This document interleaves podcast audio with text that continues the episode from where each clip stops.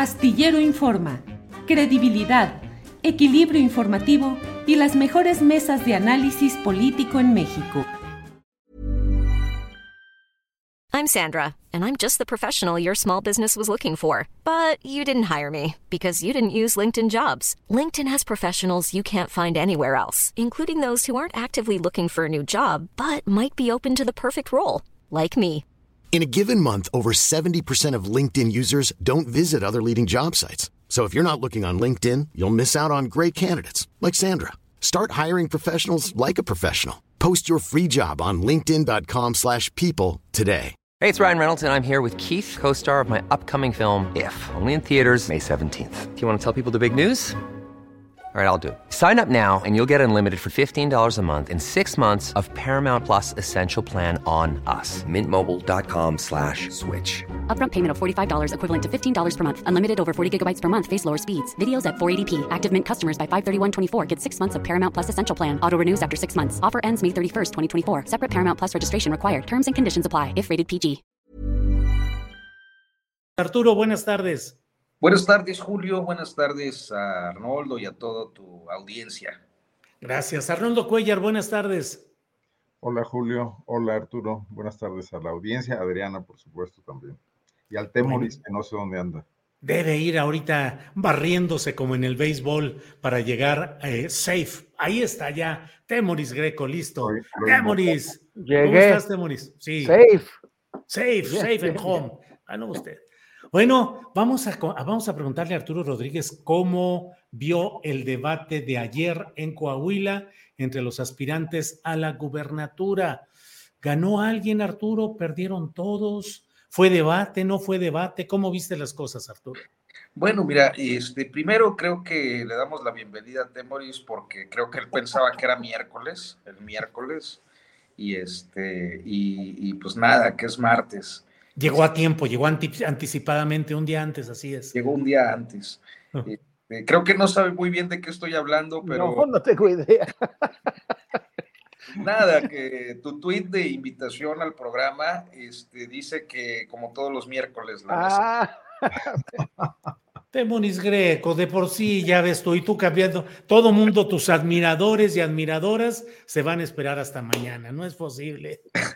No, yo En creo que ellos, que ellos saben mejor que yo qué día, en qué día vivimos. que yo lo retuiteé y no, no recapitulé en eso. Yo también lo retuiteé y no recapitulé, pero yo en lo general, de verdad, siempre las fechas siempre se me pelan. eh, por eso, por ejemplo, en las cosas de producción siempre pido la fecha exacta, porque si me ponen eh, que hoy es jueves 5 de septiembre de 2023, igual lo leo y hasta más adelante me doy cuenta de que fue un error. Pero bueno. Son las semanas cortas, a todo el mundo estantean siempre. Que así sea. Arturo, ¿qué onda con lo de ayer? Y estuvo, a mí me pareció interesante, hubo un ejercicio, tuvo un ejercicio diferente al que había ocurrido en las dos ocasiones previas, una organizada por el Instituto Electoral, que fue por ahí de hace unos 15 días en la ciudad de Torreón, y posteriormente hubo otro debate organizado por la Coparmex y en las instalaciones de, un campus del Tecnológico de Monterrey, y finalmente este, el, el tercer debate, que me parece pues tuvo más sustancia. Eh, hubo diferencias significativas, por ejemplo, eh, en esta ocasión Armando Guadiana y, y Ricardo Mejía eh, no cruzaron descalificaciones, no hubo ataques entre ellos. Sin embargo, la cantidad de ataques entre eh, candidatos pues aumentó eh, en torno a los 60, 65 eh, comentarios de, eh, descalificación. Algunos yo creo que no pasarían pues una prueba, funda una prueba elemental de, verificación, pero bueno, pues meten ruido en una discusión en la que también me parece que lograron equilibrar la parte propositiva.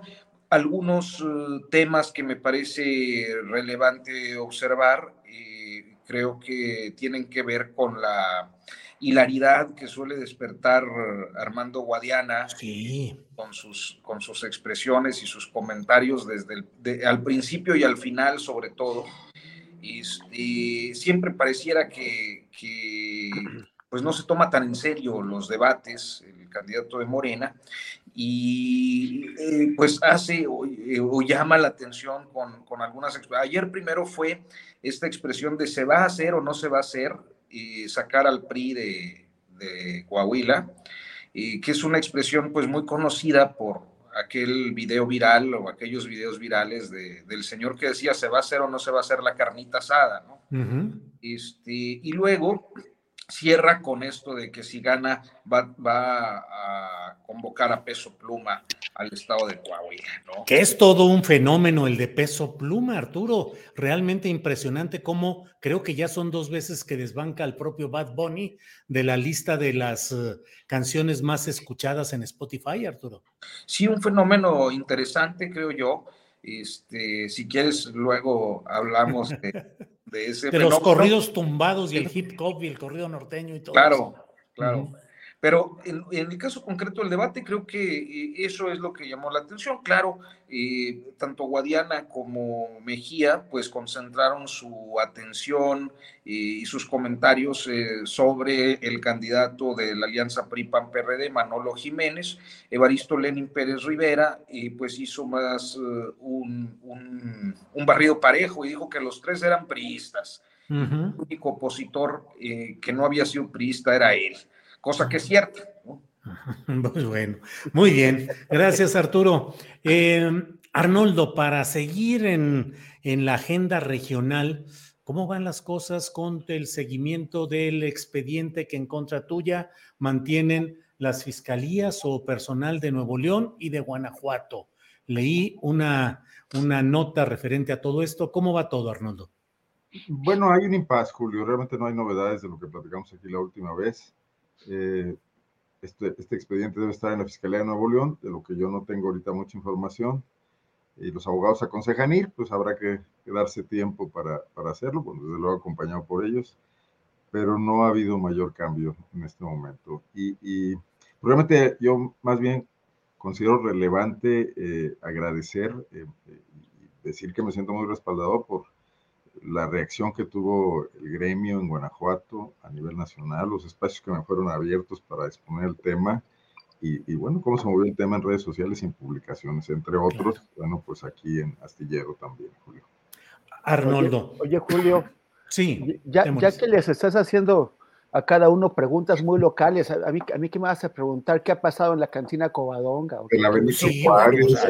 Sobre sobre Sandra Cuevas, y luego alguien por aquí puso Temoris, ese nombre, aquí está, mira. Um, Temoris Potter, ya lo vi. Me suena a un lugar de Sonora ah, o Chihuahua fundada claro. por gente original de la zona. Así si quieres, es, ahorita regresamos contigo con este tema. Déjame nada más con eh, Arnoldo, decirle, oye Arnoldo, y ahora ya la expresidenta municipal de León, Bárbara Botello, nueva morenista y aspirante, se dice, a ser candidata al gobierno de Guanajuato por Morena. ¿Cómo va eso, Arnoldo? Mira, es una ruta de acercamiento que tiene mm, casi yo diría que años, un par de años. Eh, Bárbara Botello es muy cercana desde sus militancias en, en, cuestiones de defensa de derechos de las mujeres de Malú Micher. Ambas fueron fundadoras de un centro de atención a la mujer aquí en León. Bárbara Botello era abogada, era presidente del Colegio de Abogados, Malú Michel ya militaba en la izquierda, en el PRD, había sido candidata a la gubernatura en los años 90, precisamente contra Vicente Fox en, en aquel momento y contra Ignacio Vázquez Torres, un, un, viejo dinosaurio priista que por cierto es tío de Antares Vázquez a la Torre, uh -huh. hoy también senadora y, y, precandidata a la gubernatura por Morena.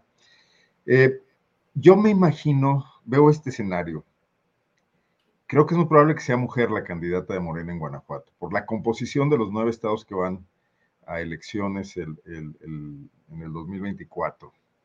Y Malú Michel ha dicho claramente que ella no quiere ir, que está concentrada en la campaña, en la pre-campaña de Marcelo Ebrard. Además, Malú Michel hace muchos años que no vive en Guanajuato, aunque su esposo vive aquí, él es diputado local, es académico. Malú Michel hizo carrera política en la Ciudad de México desde que se fue precisamente en el gobierno de Ebrard a dirigir el Instituto de las Mujeres allá.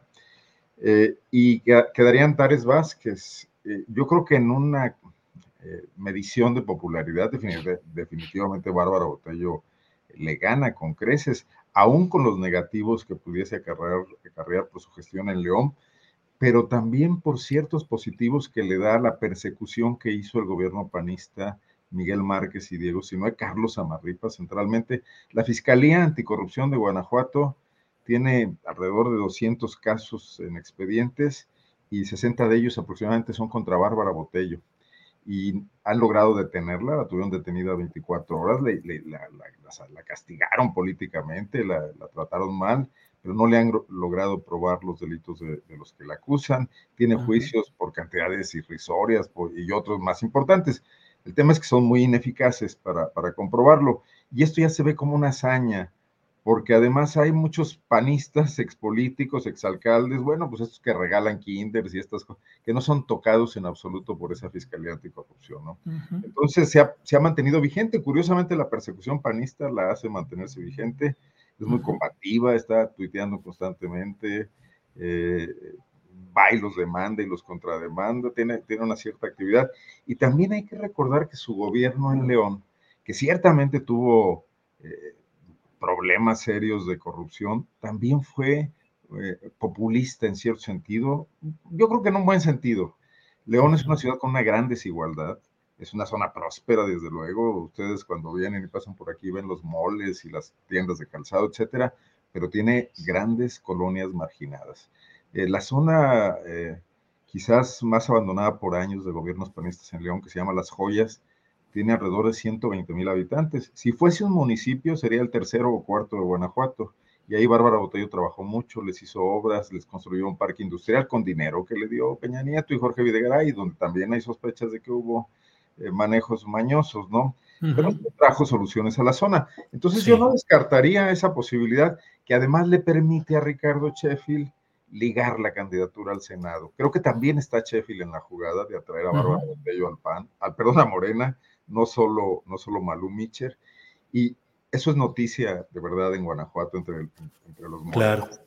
Que haya por lo menos dos corrientes puestas de acuerdo en, un objetivo común ya es algo asombroso. Ya es ganancia. Bien, Arnoldo. Ella no tuvo puente del amor. ¿Perdón? Ella no tuvo puente del amor. No, ese fue Ricardo Sheffield, pero tuvo sus escándalos. Eh, un día que fue a Las Vegas, eh, invitada por un empresario en un avión privado, cuando llegó y le entrevistaron, dijo, yo tengo para eso y más. Eso, se convirtió en una frase famosa también. Eso. Temoris Greco, te toca, por favor, detalles entre telones, infidencias de la República del Covadonga, el bar intelectual y literario más especializado de la Ciudad de México. ¿No, Temoris? Y además, lo que tú quieras abordar o de las referencias a tu nombre. Bueno, el cártel inmobiliario es un tema local para Temoris, ¿no? Sí, sí, sí. ¿El cártel inmobiliario? Sí, bueno, no, es, es pasando el viaducto. Y ya es otro, ya es otro. Pero no, pero así nuestra alcaldesa, pues ahora como, como está intentando mostrarse que no es la, la, arrogante señora que, que quiere eh, andar en las alfombras rojas y que siente que, que ganar la alcaldía es ganar un Oscar este, pues bueno, ha estado eh, ahora dice que muy sonidera después de mandar golpear a los, a, los señores y a las señoras que, que bailaban en la Santa María la, la, la, Ribera, hizo su festival de, de sonideros en, en, la explanada de la alcaldía Cuauhtémoc y lo último es que se puso a, a mostrarnos sus talentos de parrillera cocinando hamburguesas. pero, es que pero sin queso. No, no, pues eh, no, o sea, no, sí le puso queso, pero se, le perdió la parrilla, o sea, le dio la vuelta mal y, se, le queda pegada la, hamburguesa a la parrilla y la saca y todo el queso se escurre para abajo. Ahí se ve que no. Ahí yo, yo, yo creo que el, el, el querido Arnoldo tendría que darle unas clases de cómo hacer hamburguesas, de cómo se hacen allá, allá, en, allá en Coahuila. Pero bueno, Arturo. ¿eh? Yo, ¿Eh? hago buena paella, un día, un día se ¿Ah, sí? Pues, no se nota, digo, pues nomás es teórico el asunto, pues bueno. Sí, no, nomás de oídas no vamos a convalidar nada, ¿eh? Pero, pues muy movido toda la situación. ¿Y cómo ves las precandidaturas a la jefatura de gobierno para hablar de tu terruño, de tu terruño actual, Temoris? Ah, bueno, nada más por lo que por lo que estaban preguntando ahora que ya nos traen a todos de Potter y Dumbledore, así ya Arnoldo Dumbledore y Temoris Potter, y no, no ha visto a Arturo y, a, Julio qué les han puesto, pero algo seguramente ya les habrán puesto. Pero lo de Temoris sí es una, hay una, hay una población en, en Chihuahua, aquellos que hayan hecho el ferrocarril Chihuahua al Pacífico, este, ya eh, en Chihuahua, en la sierra, poco antes de llegar a, a Sinaloa, está, está Temoris, que ahora se hizo un poquito famoso, porque en, una parte del municipio, eh, algunos, un grupo de, de, campesinos eh, eh, cortó un ducto de la, de la Compañía Federal de Electricidad, de la Comisión Federal de Electricidad, y salió a, Dan Augusto, ahora que, tenía todos los reflectores, a pedir que por favor pues no, no bloquearan el ducto.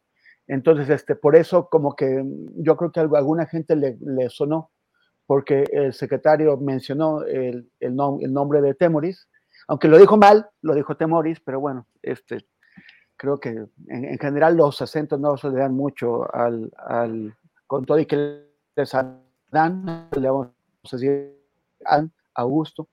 Pero, pero bueno, sí, es, Y en cuanto aquí a la Ciudad de México, eh, pues yo creo que, que, que el, el, el, Roque que está intentando hacer, o sea, es que ya vieron que otra vez el presidente, después de haber incluido a Fernández Noroña en la, en la quiniela, ya otra vez lo, lo, volvió a excluir.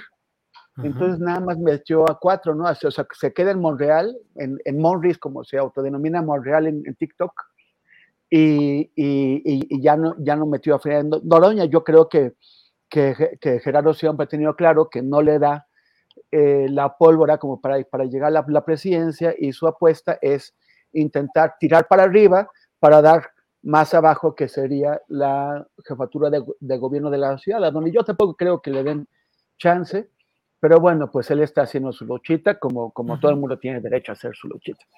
Y pues bueno, pues está Martí, este, Rosa Isela, eh, la, la, alcaldesa de Iztapalapa, Clara, Brugada, que, este, que, que ahí es por más que ella eh, trata de, eh, de, pues, de, proyectarse hacia afuera, parece muy, muy difícil que desde una alcaldía puedas alcanzar eh, más, más, una mejor imagen pública, a pesar de que pues, parece que ha hecho una, una labor muy, muy interesante remozando esta palabra. Y pues nada más, todos tenemos los deditos ahí, que no nos va a tocar una Sandra Cuevas, una Lía Limón, eh, eh, de, próxima jefa de gobierno, ojalá. Híjole. Bueno, Arturo Rodríguez, Arturo, ¿cómo vas viendo la evolución política a partir de el incidente médico de salud de COVID del presidente López Obrador en Mérida y luego, eso fue un domingo, y el viernes, pues eh, toda la cometida dura del presidente López Obrador desde la mañanera, la recepción de los senadores en Palacio Nacional y luego la votación a rajatabla a todo lo que daban en el Senado. ¿Estás viendo una actitud más eh, de mayor beligerancia política del presidente López Obrador y su corriente política, Arturo? Más, más, bélico como los corridos, ¿no? Más bélico, sí, ándale. Más bélico. Fíjate que creo que sí, creo que eh, tampoco es de sorprender, es decir, eh, en lo que va de la administración, eh, pues no ha sido un presidente particularmente cuidadoso de las formas, de las formas que tienen que ver con el trabajo legislativo, con el proceso legislativo y con la independencia del poder legislativo, y ha echado mano de sus bancadas en cada oportunidad para aprobar eh, al principio creo que por las buenas y bajo los consensos construidos, sobre todo en su oportunidad en, el, en, el, en la Cámara de Diputados por, Mario Delgado y en la de senadores por, por eh, eh, Ricardo Monreal. Este, y sin embargo, a partir de 2021, con la disminución de curules en la Cámara de Diputados, creo que eh, las posibilidades de impulsar sus proyectos se vinieron cerrando y eh, ha, digamos que, eh, pues radicalizado la postura de no negociar, de no consensar, de no tender puentes de diálogo ni comunicación. O sea, dicho en términos llanos, es una renuncia a, hacer política bajo la premisa de que eh, cualquier tipo de acercamiento con las oposiciones incluye un pacto de corrupción. Yo no creo que deba ser así ni que un gobernante deba verlo así, pero el presidente lo ve así y eso es lo que eh, lo ha llevado a eh, procesos como el que vivimos el pasado viernes. Pero insisto en que no es tampoco de extrañarnos, o sea, ya pasó con lo del plan B, ya pasó con lo de mandar la Guardia Nacional a la, a la Secretaría de la Defensa. Y entonces creo que en todo caso es una actitud que eh, pues resulta coherente con lo que ha ocurrido a partir del justo medio de, su gestión. Lo que pasa es que Oye Arturo, pero no es una, ¿no te parece una estrategia electoral en el fondo ir polarizando, polarizando ya rumbo a las próximas elecciones presidenciales? Puede ser. Lo, lo que eh, creo que nos mete en esa dinámica es el mensaje que da el, eh, el, solo mensaje visual, ¿no? Que nos da con la reunión de las eh, corcholatas autorizadas, ¿no? Como de las corcholatas oficiales, porque no, no, no cualquiera es una corcholata oficial. Dice Temoris, todo el mundo tiene derecho a aspirar, ¿verdad? No, pues si el sol sale para todos, pero, pero no, Oye, ¿y Monreal está en esas corcholatas oficiales o nomás es una embarradita de circunstancia? No, yo creo que sí le, están dando margen de, meterse, este, un margen que en tres meses, dos meses, que sean las primeras encuestas, pues quedará este, anulado porque difícilmente logrará un posicionamiento en estas semanas como para poder competir por la, por la candidatura. Creo que le permite jugar, eso sí. Bien, gracias Arturo. Eh, Arnoldo Cuellar, ¿ves a un presidente de la República más belicoso políticamente, más radicalizado? ¿Eso lo tomas como una reacción ante... Mm, eh, proyectos de él que no han podido avanzar o una estrategia electoral rumbo a 2024. Arnoldo. Bueno, primero quisiera decir, porque la semana pasada yo fui muy enfático en el tema de la enfermedad famosa de que tenía que aparecer, que hoy sí ya me sospecho que el presidente manejó el asunto con mucha maña política para exhibir a sus adversarios, ¿no? Porque apareció súper recargado y como si nada le hubiera pasado. Creo que esa sumida que se dio de tres, cuatro días y que descolocó a todo un mundo, incluyendo sus, sus, algunos de sus cercanos, incluyendo a la prensa, etcétera, sí parece también parte de una maniobra, ¿no? El, el, otro tema es que yo veo al presidente radicalizado, pero lo veo equivocando al adversario. Mira, está pasando ahorita en Colombia eh, el tema este de Gustavo Petro, que también está radicalizándose que cambió al, gabinete prácticamente en su totalidad, que salió a la plaza pública, que convocó a sus bases este primero de mayo, porque está confrontando fuertes resistencias para proyectos de transformación profunda de un país que también está muy dividido. Eh, lo está haciendo al principio de su mandato, no al final de su mandato. Yo creo que el presidente está eh, tratando con mucha dureza a este estamento político y está la sociedad civil y los periodistas asociados, pero no está atacando a quienes al final del día son los que mueven esos hilos, que es, pues, de un lado el gran empresariado, ¿no? Por ejemplo, ¿qué va a pasar con la reforma laboral, que también es un tema muy interesante en este momento? Escuché la entrevista eh, que tuviste hace un momento, otras que hubo en el transcurso del día, una con Arturo Alcalde, eh, con Ricardo Rafael, y bueno, ¿Tú crees que los empresarios de Monterrey, por ejemplo, que son los campeones del sindicalismo blanco en este país, van a acatar la reforma laboral? ¿Van a dejar que eh, la democracia sindical opere en FEMSA, en los OXOS, en todas las grandes empresas, en el conglomerado industrial que, desde esa entidad está en todo el país?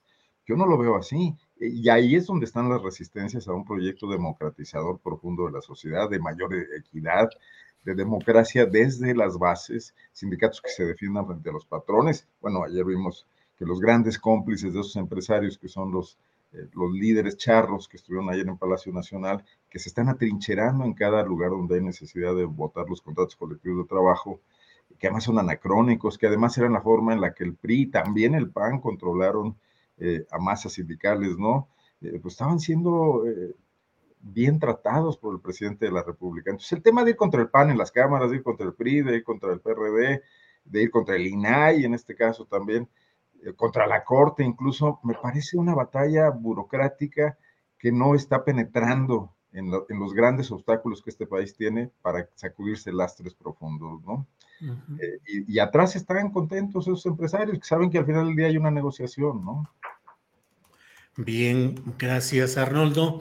Eh, Temoris Greco, ¿han ganado más los empresarios que el interés de los trabajadores en lo que va de esta administración? Primera pregunta. Segunda, ¿qué opinas de lo sucedido ayer en Palacio Nacional, donde llegaron líderes sindicales como Víctor Flores, Ricardo Algana, eh, Hernández Juárez, eh, Aceves eh, del Olmo, de la CTM, líderes de la CROM, de la CROC, el sindicalismo tradicional? Y el presidente de la República, Andrés Manuel López Obrador, dijo, de mi parte, ustedes siempre encontrarán extendida mi mano abierta y franca en señal de amistad y compañerismo. Somos distintos porque somos libres y somos demócratas, pero nos debe unir siempre, y eso es lo que estamos demostrando, el amor al pueblo y a la patria. ¿Qué opinas, Temoris? Bueno, la, reunión de primero de mayo y con, con estos convidados, pues nada, tiene un regusto del PRI de los años 70 mm, demasiado, pues, no, e, es, sabe, sabe mal. Sabe, mal y nos remite a, cosas que, pues, que, que, que, por supuesto no, no hubiéramos imaginado para, para esta época. Pero creo que me, es, es, es, interesante la, es más interesante la pregunta que hiciste sobre quién, quién ha ganado más. O sea, evidentemente Andrés Manuel ha querido mantener eh, la estabilidad económica del país, tratando de evitar eh, situaciones que han afectado eh, los proyectos económicos de otros gobiernos relacionados o, autodenominados de izquierda en América Latina. O sea, ha intentado afectar la fuga de capitales, las fugas masivas, ha intentado evitar los boicots económicos, eh, recordemos cómo eh, la derecha empresarial pues eh, estranguló económicamente al gobierno de Salvador Allende hace, hace 50 años. Y, aunque, aunque son cosas que pasaron hace medio siglo, son estrategias que, que, bien pueden ser implementadas ahora si se genera un consenso.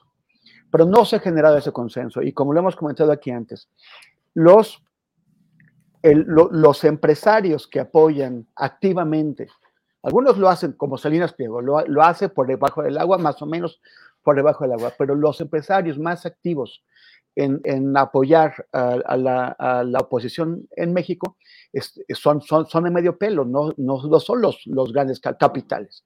Los grandes capitales están hablan con el, con el gobierno, negocian, tratan de proteger, eh, de, que las transformaciones o, las reformas que hace, que, que el presidente no afecten sus intereses fundamentales y por eso pues el, peso está donde está, por eso el Fondo Monetario Internacional y el Banco Mundial se la pasan dándole palmaditas en la espalda a la política económica del, del, del gobierno de México y por eso pues ellos siguen ganando o sea, la, mafia del poder, la misma mafia que fue denunciada por el presidente cuando era candidato opositor, pues sigue siendo la mafia del poder, nadie la ha tocado, no la ha movido, ni, la van a mover porque siguen en posesión y, de, las grandes empresas y sigue habiendo una distribución del ingreso que es evidentemente favorable al, al 1%, al 1% de los más ricos. Pero por el otro lado tenemos el salario mínimo, el salario mínimo que eh, de, después de que Luis Echeverría lo hizo aumentar hace, hace casi 50 años, hasta el 76, de, de esos 76 estaba no congelado, estaba perdiendo eh, peso y cada vez perdía más.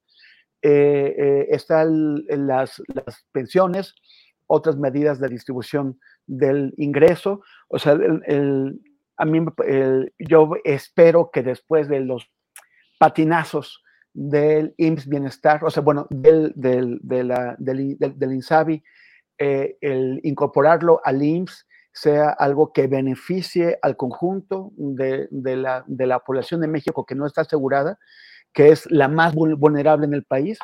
Entonces, con todo eso, yo creo que se está conformando un legado de equilibrios, de equilibrios porque no se afecta el poder de los más poderosos, pero al mismo tiempo se está reforzando el bienestar en general de, de, los, de los trabajadores y eso es algo que los eh, gobiernos neoliberales habían estado saboteando, no saboteando, habían estado disminuyendo, habían, habían estado eh, desequilibrando en perjuicio de los trabajadores. Ahora más o menos parece que vamos a tener un resultado, eh, habrá que ver, necesitaremos análisis económicos para hacer los números, pero un resultado en donde por primera vez, este será el primer sexenio en 50 años, en donde los trabajadores tengan salgan mejor parados que en el sexenio anterior.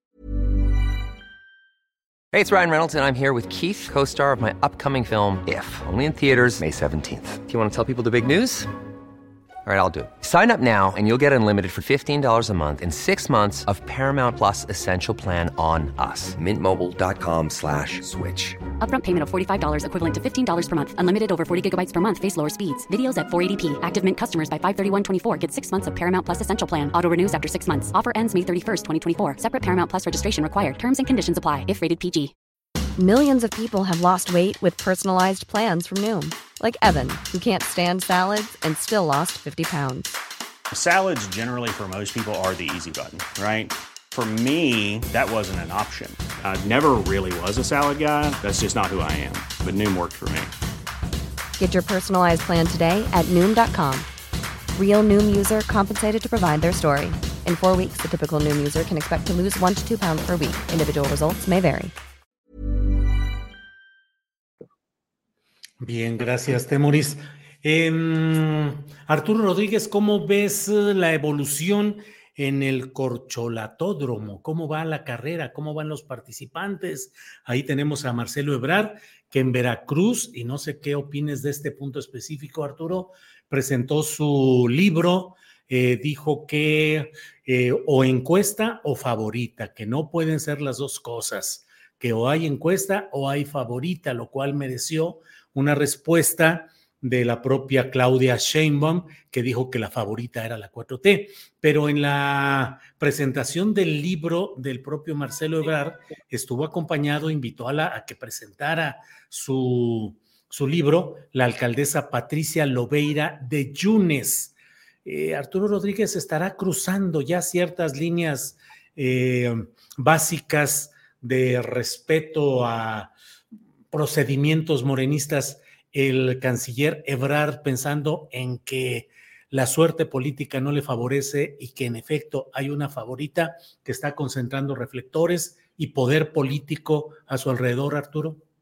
Sí, creo que es muy probable. Oye, pero sí me gustaría nada más añadir eh, respecto al planteamiento con Temoris. Justo el sábado escribí de eso en mi columna en el Heraldo de México, y, este, porque me parece que hay una serie de conquistas eh, que puedo eh, decirlo, espero sin sonar oficialista, atribuibles al presidente López Obrador y particularmente a su secretaria del Trabajo, Luisa Alcalde. Y sí, hablamos del salario mínimo, pero me parece de primerísima importancia la reforma sobre outsourcing. Creo que eso... Eh, pues, también, también está sirviendo para, para, el restablecimiento de los derechos laborales fundamentales de, de los trabajadores en México. Y este, añadiría lo de la democracia sindical, si bien presionada por los Estados Unidos a través del TEMEC, pues democracia a final de cuentas.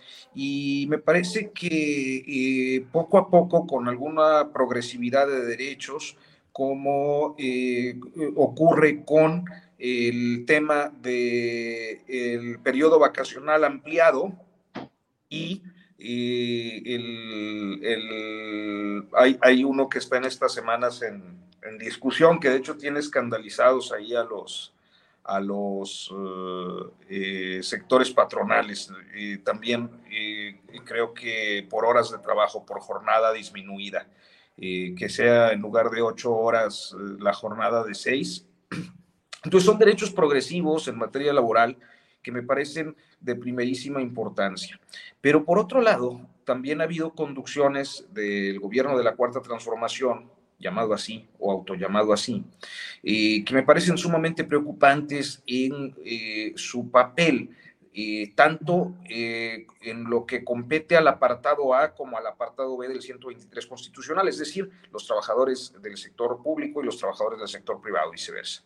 Este, creo que el caso más grave, más delicado y más cuestionable por el manejo que el propio presidente ha permitido y ha alentado eh, que se relaciona además con conflictos eh, eh, de la cúpula morenista o de la cúpula López Obradorista, en, algún sentido transgeneracional, y que a final de cuentas está costando pues el ingreso, la salud, la estabilidad de trabajadores. Es sin lugar a dudas el caso de Notimex, una huelga histórica ya por lo prolongado, porque además la solución que acaba de enunciar o de esbozar el presidente López Obrador es la extinción, que es precisamente la fórmula que los empresarios más bajunos de este país, como Germán Larrea Mota Velasco, han empleado para deshacerse de los trabajadores eh, huelguistas, por ejemplo, en el caso de Cananea o los Rivero Madero en el caso de la, de la fábrica eh, La Estrella de Flesa, que era la mezclillera más antigua de América Latina y cuyos trabajadores fueron reducidos en su proceso de huelga al fin de las relaciones laborales por eh, extinción de la fuente de empleo, que es exactamente lo que está replicando el gobierno de López Obrador con la agencia Notimex. Y eh, añadiría que también eh, encontramos casos que resultan no directamente competencia laboral del gobierno, pero sí eh, como responsable primero y último de las condiciones por las que se atraviesa, eh, en el caso de los trabajadores de Altos Hornos de México y del Grupo Acerero del Norte, que por las pugnas que la presidencia de la República sostiene con un empresario como Alonso Ancira Elizondo, a quien a todas eh, a toda costa pretende sacar de la presidencia del Consejo de Administración y retirarlo de la empresa, un hecho que en sí mismo es escandalosísimo, no porque Alonso Ancira sea una hermana de la caridad, sino por la intervención del Estado en, la propiedad privada eh, y en el derecho que tienen las personas a, invertir y a mantener sus inversiones eh, salvo que violen la ley eh, con la sanción correspondiente, eh, pues estamos hablando de un caso en el que no les han querido resolver ni siquiera lo del crédito para la luz y eso ha mantenido a la, empresa fuera de, de operación. por lo tanto, sin flujos y al no tener flujos, pues no poder cumplir con las nóminas, de manera que eh, hay un conflicto laboral eh, preocupante que no está siendo representado por los sindicatos, particularmente del sector minero, en la 147 y la 288 de Monclova. y como esos podemos encontrar varios casos. Entonces yo diría que eh, a este punto de la administración de López Obrador podemos eh, concluir que ha impulsado una agenda muy, muy, muy positiva y muy progresiva de derechos, pero que en la conducción directa de algunos momentos eh, o algunos movimientos laborales y empresariales ha sido pernicioso. Bien, Arturo. Gracias. Vamos con Arnoldo Cuellar. Arnoldo, ¿cómo ves el tema de los presidenciables y específicamente eh, Marcelo Ebrard en Veracruz, recibido por Patricia Lobeira de Yunes, la esposa de quien fue presidente municipal ya de Boca del Río, eh, Miguel Ángel Yunes Márquez, hijo del político panista de los mismos nombres y apellido. ¿Cómo ves, Arnoldo? A ver, nada más, perdón, Julio, sí. con el tema laboral yo me, No, ya te vi que andabas ahí ya de proletarios unidos, jamás Pero yo también quiero hablar del tema laboral. No, bueno, entonces ya, Demonis, tú no me vayas a dejar solo, no me dejes abajo. Arnoldo, éntrale al tema laboral. Mi origen obrero. Por eso decir que... Pórtense bien, hablen de lo que se les indica. No, ¿qué me van? No, hombre, aquí está la demostración de que, oigan, yo por aquí, por acá. No, ya no digo nada. Arnoldo, ya no le hacen caso, ya no le hacen caso ni sus colaboradores en la. No, no, ya, ya, ya. Éntrale, Arnoldo, al tema laboral, por favor, adelante. Es que, no obstante la, la, defensa de Arturo del oficialismo laboral de AMLO, en el chat nos siguen tundiendo que aquí nada nos gusta de lo que hace AMLO, Arturo, así que pues, fue un esfuerzo inútil, ¿eh? Pero yo yo noto que de todas formas, lo que ha hecho AMLO en materia laboral estaría muy bien para un presidente priista. Eh, algunas cuestiones. Priista. Ah.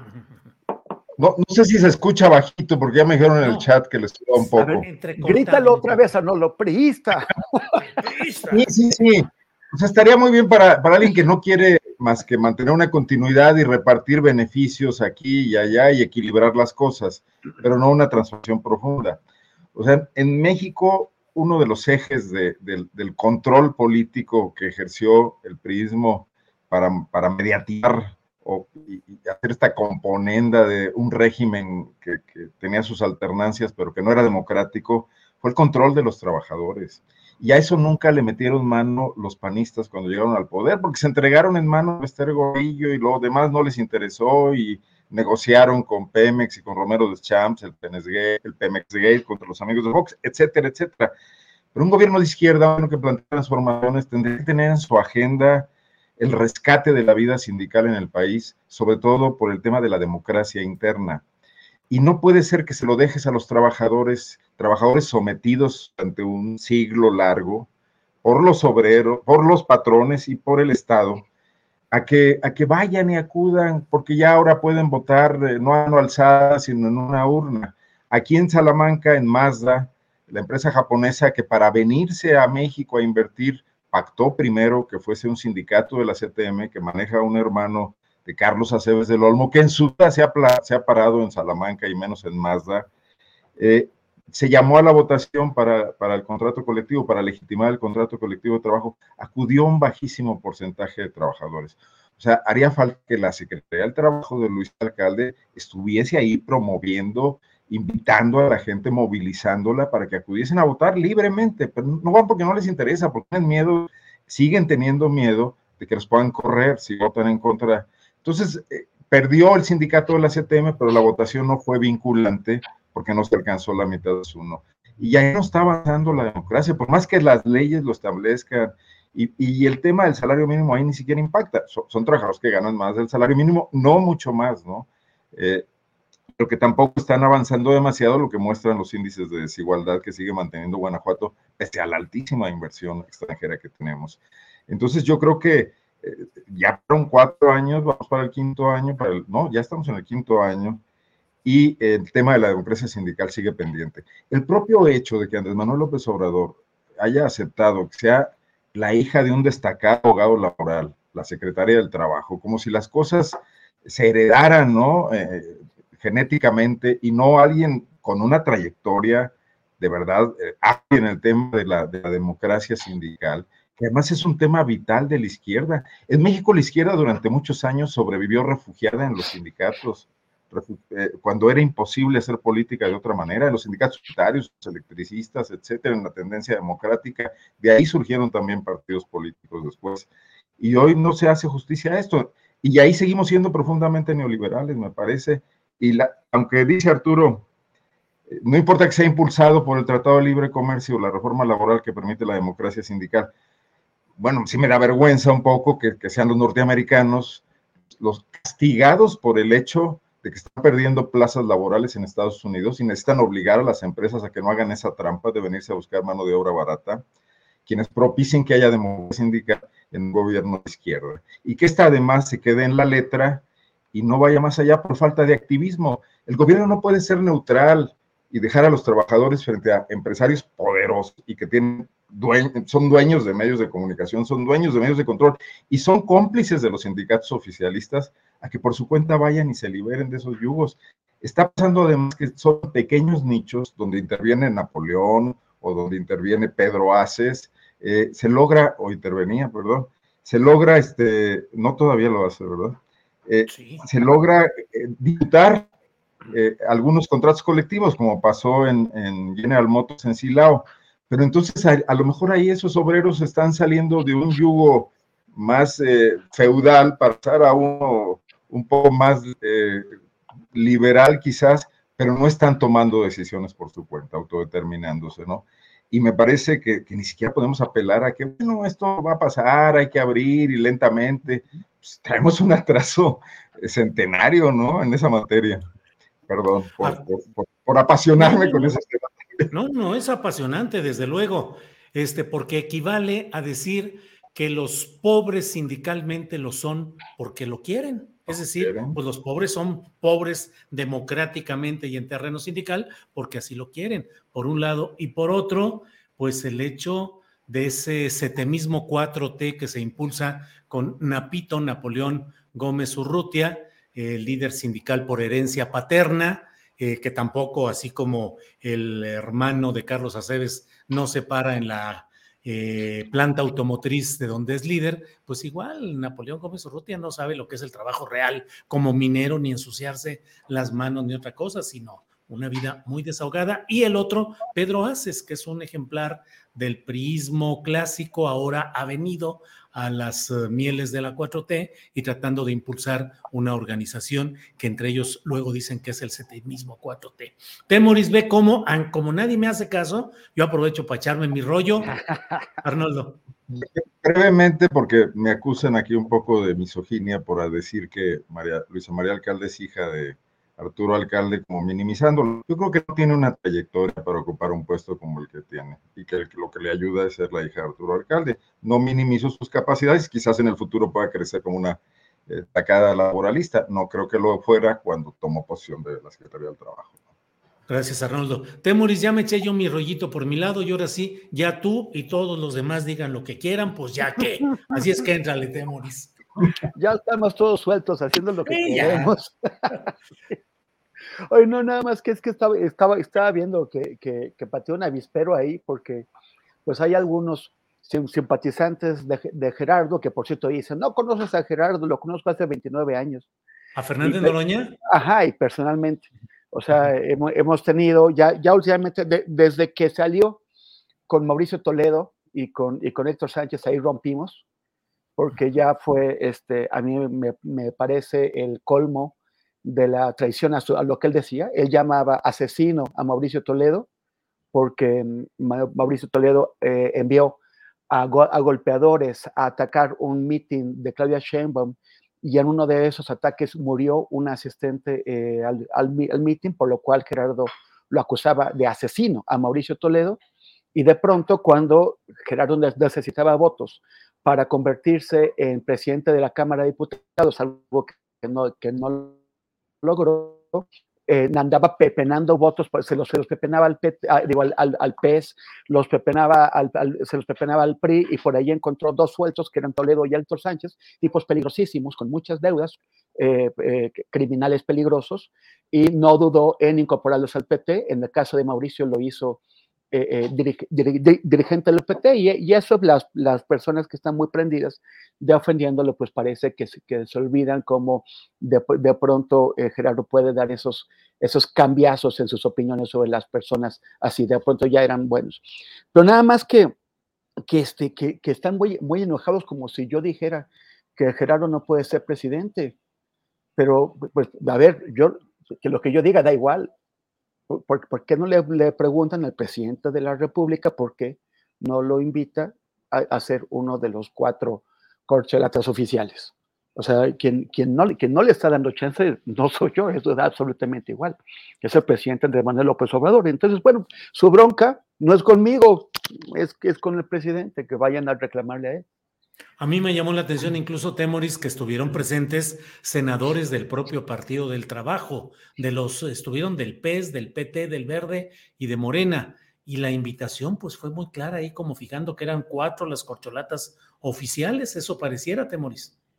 Así es, pero pues ahí en esas cuatro pues no está eh, Gerardo y que le pregunten al, al, presidente por qué él no cree que Gerardo debe estar en esas entre, entre esos cuatro, porque no, no, no, le ve la dimensión política, porque no le cae bien, porque no confía en él, porque, se, porque él metió al PT a Mauricio Toledo y a Héctor Sánchez. Recuerden quién era Héctor Sánchez, porque además de Mauricio Toledo y todos los, o sea, su, su, comportamiento mafioso en Coyoacán, Héctor Sánchez era el gran operador mafioso de Miguel Ángel Mancera en esa ciudad. Héctor Serrano. Ah, perdón, sí, perdón, Héctor Sánchez es el de Oaxaca, que fue senador uh -huh. sí, sí, de, la, de la COSEI, no, Héctor Serrano. Uh -huh. y, y, y, Héctor, Héctor Serrano es un mafiosote y fue Gerardo el que lo llevó al PT para salvarlo y para darle un grupo parlamentario en donde, en donde podría estar. Y luego hizo Mauricio Toledo candidato, candidato por, eh, eh, por Texmelucan, Puebla. Yo no sé si Mauricio Toledo alguna vez había visitado Texmelucan, pero lo hizo candidato y, y, gracias a eso logró ganar, pero no le permitieron, la, la, propia 4T no le permitió tomar posesión porque no quisieron que la jugada de Gerardo de hacerlo candidato para que mantuviera el, el, el, el fuero se sostuviera y por eso ahora está eh, escondido en Chile. Entonces, bueno, si, si, tienen algo que alegar, que, que se le aleguen a la 4T, que, al presidente y a la justicia. ¿Por qué, ¿Por qué Gerardo tiene esas amistades? Bien, Temoris. Eh, Arturo, ahora sí podríamos hablar de, de Marcelo Ebrar y de Veracruz y de la recepción de su libro y de las corcholatas y el corcholatómetro, o ya nos vamos por la libre, Arturo. No, es que yo sí le quiero decir a Arnoldo, no, no es cierto. Ándale, Arturo. Bien, no, Arturo. Sí considero que, que Luis Alcalde, eh, oh, o sea,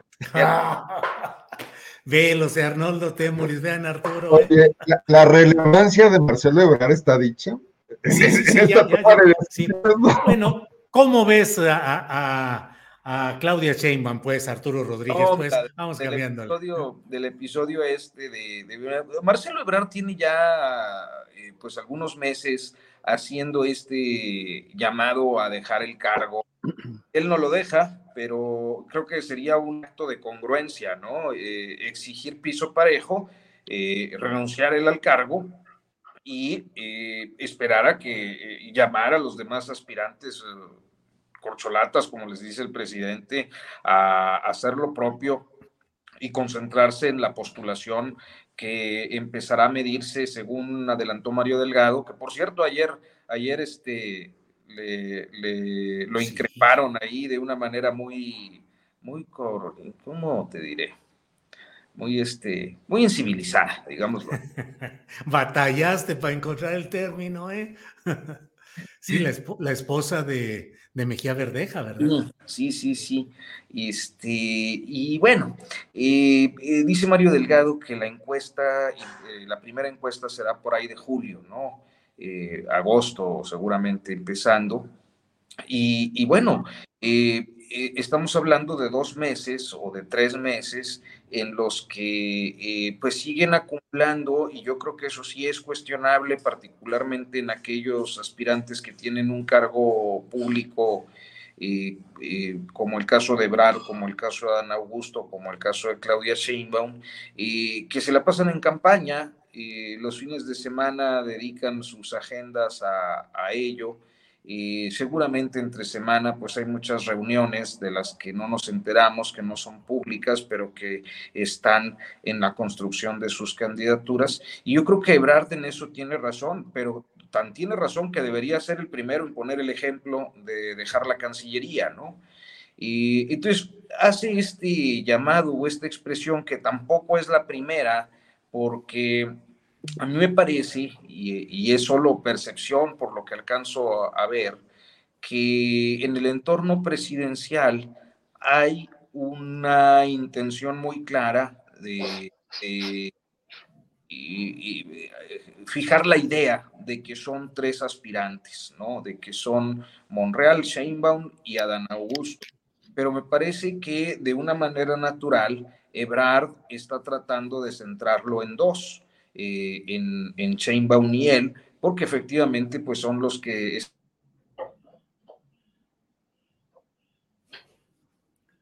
Ándale. Ahí estoy. Ahora, censura, ah, ahí está. censura. Sí, sí, censura, sí. Por, no, por, por, por socavar mi autoridad, como diría, este, ¿cómo se llama? Eh, Fernández. Eh, Monreal, Monreal, que dijo, ya socavaron mi autoridad como coordinador. Arturo, Adelante. No, pues aquí no me dejan hablar, ya No digas eso, Arturo. Ya te vas, no, ya tuvimos eso hace mucho tiempo. ¿Eh? Eh, oye, pero me da mucha risa cuando hago un comentario como ese. Este, siempre hay gente muy fiel de tu audiencia que ha seguido a través de los años este espacio y saben perfectamente qué es lo que estoy invocando y eso me, da mucha risa. Este, pues sí, eso. Entonces, creo que eh, se van a seguir dando. La respuesta de, de Chainbound, bueno, pues es una ingeniosidad ahí este, eh, anecdótica del contexto, pero me parece que ya, ya, ya eh, tendrían que ir avanzando.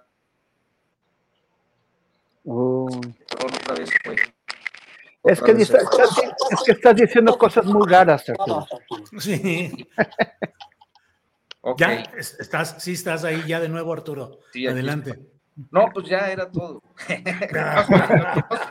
no, pues ya, sí, sí. Vamos a hablar. Sí, sí, sí. Arnoldo Cuellar, son las dos de la tarde con ¿Perdón? Yo creo que Ebrard tendría que dar el, el, calderonazo. O sea, tendría que presentar su renuncia e irse a hacer campaña abierta, porque de otro modo se va a manejar en el filo de la navaja y siempre va a estar en desventaja. La disciplina para tratar de no hacer enojar a AMLO pero del otro lado, eh, todas las complacencias, ¿no? Y quitándole a él tiempo. No sé si leyeron la columna de, este joven Mario Maldonado en el Universal hace unos días. ¿Lo, no, eh, vi que esa fue muy polémica, no otra donde, donde bueno, es lo mismo, es una especie de volada de Ebrard reunido con empresarios del más alto nivel de este país, donde le dijeron, ya tienes todo nuestro apoyo, lánzate, y Ebrard se resiste y dice, no voy a romper con el presidente, apoyo económico no necesito, etcétera. Luego el propio autor dice, todo el mundo va a desmentir que esto fue verdad, ¿no? Pero bueno, dejando esa parte. Estoy anotando para mis columnas, yo también. Pero, pero, y, él, él, ¿cómo dice que lo, que lo supo o qué? Ah, bueno, dice que lo corroboró con varias fuentes, que habló con Marcelo, con la gente de Marcelo, y que ellos le dijeron que no, no que no había pasado nada de eso, que para los demás sí, fueron idiotos. Pero bueno, el tema es que políticamente, pensando en, un plazo más amplio, Ebrar podría ser un candidato presidencial muy fuerte, darle el ojo a esa oposición descabezada que anda como pollo decapitado. Me refiero no a la de los partiditos, sino a la, del dinero y aunque pierda la elección, convertirse en el líder de una oposición frente a quien quede, que ya no será López Obrador, tanto si es Claudia como si es Adán Augusto, será un referente importante. Creo que incluso podría tener eh, una presencia importante en las cámaras. Eso siempre y cuando no dejen que Jesús Zambrano y compañía metan a todos sus compadres en las listas, ¿no? Eh, podría ser una jugada interesante de cara a un país que, que necesita cosas distintas pero no creo que se anime, no, no veo que se anime hasta este momento. Entonces seguirá jugando con esta idea, presentar un libro, bueno, creo que eso se le ocurrió a, Francisco y Madero, ¿no? De todas maneras perdió la selección. La sucesión presidencial. Oye, pero ya, vieron quién dio otra vez el, calderonazo? ¿Quién? Ah. Calderón, Calderón ya, volvió a dar, ya volvió a dar su ah, en este play con, uh, con, Manuel J. Clutier, que están ahí con un pleito muy. en el que los dos tienes razón. Y con Marco Cortés también. con Ricardo Anaya. Y, con, perdón, con Anaya. Ajá. Bueno, pues. Temuris, para cerrar, son las dos de la tarde. Acuérdate de no tuitear cuando, cuando bebas. Sí, así es, es una recomendación. Nada que en el Comadonga empiezan a mandar tweets. Esto es demasiado, ya no, ya no respetan ni el turno de Julio ustedes. No, no, ya, ya, ya, ya, Arturo, ya, francamente, ya, no le eches más sal a la herida. Yo después de esto, terapia, voy a necesitar terapia. Temoris, ya di lo que quieras para cerrar aquí el changarro, por favor. Pues este, no, bueno, este, este, ese tema que, que, que Calderón, ese Calderón realmente tiene una soberbia así extrema, ¿no? Porque va no, no, pierde dentro del PAN. Sí es cierto que se le agandallaron, pero como él, si no, él no se hubiera agandallado a los propios panistas en su momento. Pero bueno, pierde, pierde dentro del PAN, hace su partido, se va, berrinche enorme, fracasa con su nuevo partido estrepitosamente, le va mal, falsifican firmas, este, tienen que retirar la candidatura de su esposa. Bueno, regresa al PAN, mete a su esposa de candidata, eh, eh, entonces va, sale, sale diputada y, y, ahora como, como ve que no le están saliendo de nuevo las, las cosas, vuelve a denunciar a aquellos que ya había denunciado hace seis años para, como, como si estuviera otra vez preparando la salida o está intentando presionar para negociar candidaturas a, costa de sabotear la unidad de, su, partido. Y entonces, digo su partido y ni siquiera tengo claro en qué partido está. O sea, ¿por, ¿por, qué está haciendo berrinche adentro del PAN si no está dentro del PAN, pero, pero sí se queja y, y genera, o sea, llega y ya, ya, hace este estropicio adentro y uno dice, pero es que en serio, la, la dirigencia de la oposición eh, como, como esta es de lo mejor que le podía haber ocurrido a, a, la, a la, la, 4T, porque solitos, solitos se hacen pedazos de una, de un, de un, de un, de una forma que, que, que, o sea, bueno, ya luego vamos a examinar las, las dirigencias de los partidos de la 4T, que tampoco son para, para celebrar, pero, pero qué desastre ver todos los, los pleitos que están adentro del PAN, adentro del PRI, y adentro del PRD, pues creo que ya no hay pleitos, porque creo que ya no queda mucha gente ahí. Pero bueno. Sí. Pues sí, bueno, pues señores, muchas gracias por haber venido a este programa, muchas gracias por todo lo que han hecho y dicho, yo aquí simplemente escuchando, así es que pues adelante a la otra, a ver si hay manera de que podamos ponerle, aquí alguien dijo, mucho relajo en el changarro, ya pónganse serios. Arturo Rodríguez, gracias como siempre por no, tu amabilidad y por todo. Gracias. Una, una disculpa. Yo no, me, ¿de qué, Arturo, por favor? Laboral me, me entusiasmo. Este, y, nada más comentar que sí, eh, el día de ayer emitimos eh, la nueva edición del catorcenario coahuilense. Traemos eh, temas que me parece son muy relevantes. Uno de estos, eh, pues de allá de tu, de tu lugar de nacimiento, Julio, de Torreón, eh, otra vez con problemas con el agua. Mañana entra una norma antiarsénico y será imposible que logren cumplir con los, con los niveles eh, máximos establecidos por la norma, que es conforme a parámetros internacionales. Entonces, y pues e, esto implica un, un grave riesgo para la salud. Este, y algunos otros temas, lo de AMSA, etcétera, que seguramente podrán ser de interés de quien pues tenga ahí este en el radar al estado de Coahuila y, y pues yo los invito a visitar el Coahuilense. Muy bien, Arturo, muchas gracias. Arnoldo Cuellar, gracias y buenas tardes. Prometemos más, más orden la próxima vez, Julio. Al contrario, unos, más desorden. Manuales, estos manuales que hizo la Anarcoperiodismo. No, no, no, adelante, adelante, Arnoldo. Con mucho gusto. Saludos, sí, en el chat nada más decirles que no, no, nos, no nos molestan en absoluto las críticas. Creo que hablo a nombre de todos mis compañeros. Están bienvenidas y qué bueno que hay tanta participación. Nada más. Nos vemos la próxima semana. Hasta luego, Arnoldo. Temoris Greco, saludos, gracias, buenas tardes. Muchas gracias, Julio, Arnoldo, Arturo y, y, a, y a, a, los, a, los, colegas que nos están del, del, noroñismo. No, no se enojen, todo es en buena lid. Le, le voy a enviar a, a, Gerardo un algodoncito de, de azúcar para, para, la, para, para, la, para que se le estabilice la presión. Gracias y nos vemos el, el próximo martes. ¿Martes? El, el martes, porque lo que pasa es que como Temuris está los miércoles en rompeviento, se le fue el avión ahí en eso. Pero bueno, así es, Arturo, así es. Algo mencionan, algo mencionan sí. en el chat de Jesús Lemus y que le fue retirado ah, el sí, apoyo sí, sí. del mecanismo. Sí, aquí tenemos. Sí, mira, aquí tenemos el, queríamos platicarlo precisamente después de la mesa, pero aquí está Jesús Lemus que dice, saliendo de la Junta del Mecanismo, esto fue el 28 de abril a las 11.39 horas, la 4T votó a favor de que me quiten las medidas de seguridad. El exilio o la muerte es lo que me han ofrecido. Gracias Alejandro Encinas, Adán Augusto, Jesús Ramírez Cuevas, Rosa Isela y López Obrador. Qué cosas tan preocupantes y es que así es como se está mencionando. Eh, pues complicado, Arturo, luego la asignación de a quién le toca la protección de ese mecanismo de seguridad. Complicado, ¿no, Arturo?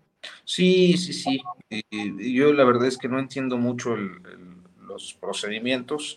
Eh, personalmente, pues yo no confío en ningún mecanismo, pero sé que muchos colegas sí los respeto y creo que pues si es un derecho tendría que eh, garantizarse y sobre todo en casos de pues tan altísimo riesgo como pudiera ser el, el de Jesús Lemos. Arnoldo, ¿algún comentario sobre este tema de Jesús Lemos? Hay que recordar que su último libro es sobre el fiscal, ¿no? Gertz Manero, sí. precisamente. Sí, sí, complicado. No, Temoris. Nada más a, a, Jesús. Sí, igual. Temoris. Pues, pues, mira, nada más que meterte con el, con, con el señor que, que, que, en lugar de hacer las, las investigaciones se dedica a utilizar la fiscalía para cumplir sus venganzas, está, está complicado, pero también pues tiene una enorme, enorme influencia ahí quién sabe cuál, por, por, qué tomaron esa determinación, pero eh, la verdad es que yo no quisiera tener a Gers Manero detrás de mis huesitos. Pues sí. Pues bueno, también tanto sí. periodista de esos que anda molestando a los fiscales y no los dejan hacer su trabajo, hombre. Claro, cumplir con su obligación honestamente y con rapidez. Muy bien, Arturo. ¿Eh? Mi estimado ah. Arnoldo, te mando un abrazo. Sí, sí entendí la directa. Encima, Oye, no Julio ahora no se quieren ir, hermano, ya. Y ahora no se oye, quieren ir, bueno, ¿qué vamos a hacer? ¿Eh? Oye, oye, Ar Arnoldo, cualquier cosa vamos a montar una casa de refugio en el Covadonga. Sí, sí, sí, sí, con una, una no casa de campaña ahí. ¿Eh? Pero no tuiteamos. No tuiteamos. Bueno, pues si quieren, aquí le seguimos. Arturo, pues ahora no se quieren ir, ¿qué hago? ¿Le corto así de golpe o qué? No, ya huele a sopita, ya vamos. Ya huele a sopita. Nos vemos, gracias a los tres. Hasta luego, Hasta gracias. Pronto. Hasta luego. Transform your home in one weekend with paint from Menards. Get a paint that combines durability and gorgeous color. Dutch Boys DuraClean Interior Paint and Primer in One offers stay clean technology, making your home stay beautiful and clean longer. And with Dutch Boy's easy opening, smooth pouring container, transforming your home has never been easier. Save big money on Dutch Boy paints and head into Menards to get your paint project started today. Save big money at Menards. When you drive a vehicle so reliable it's backed by a 10 year, 100,000 mile limited warranty, you stop thinking about what you can't do and start doing what you never thought possible. Visit your local Kia dealer today to see what you're capable of in a vehicle that inspires confidence around every corner.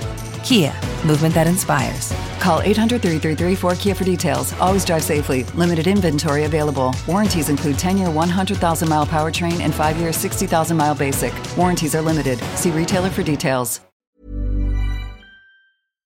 Para que te enteres del próximo noticiero, suscríbete y dale follow en Apple, Spotify, Amazon Music, Google o donde sea que escuches podcast. Te invitamos a visitar nuestra página julioastillero.com.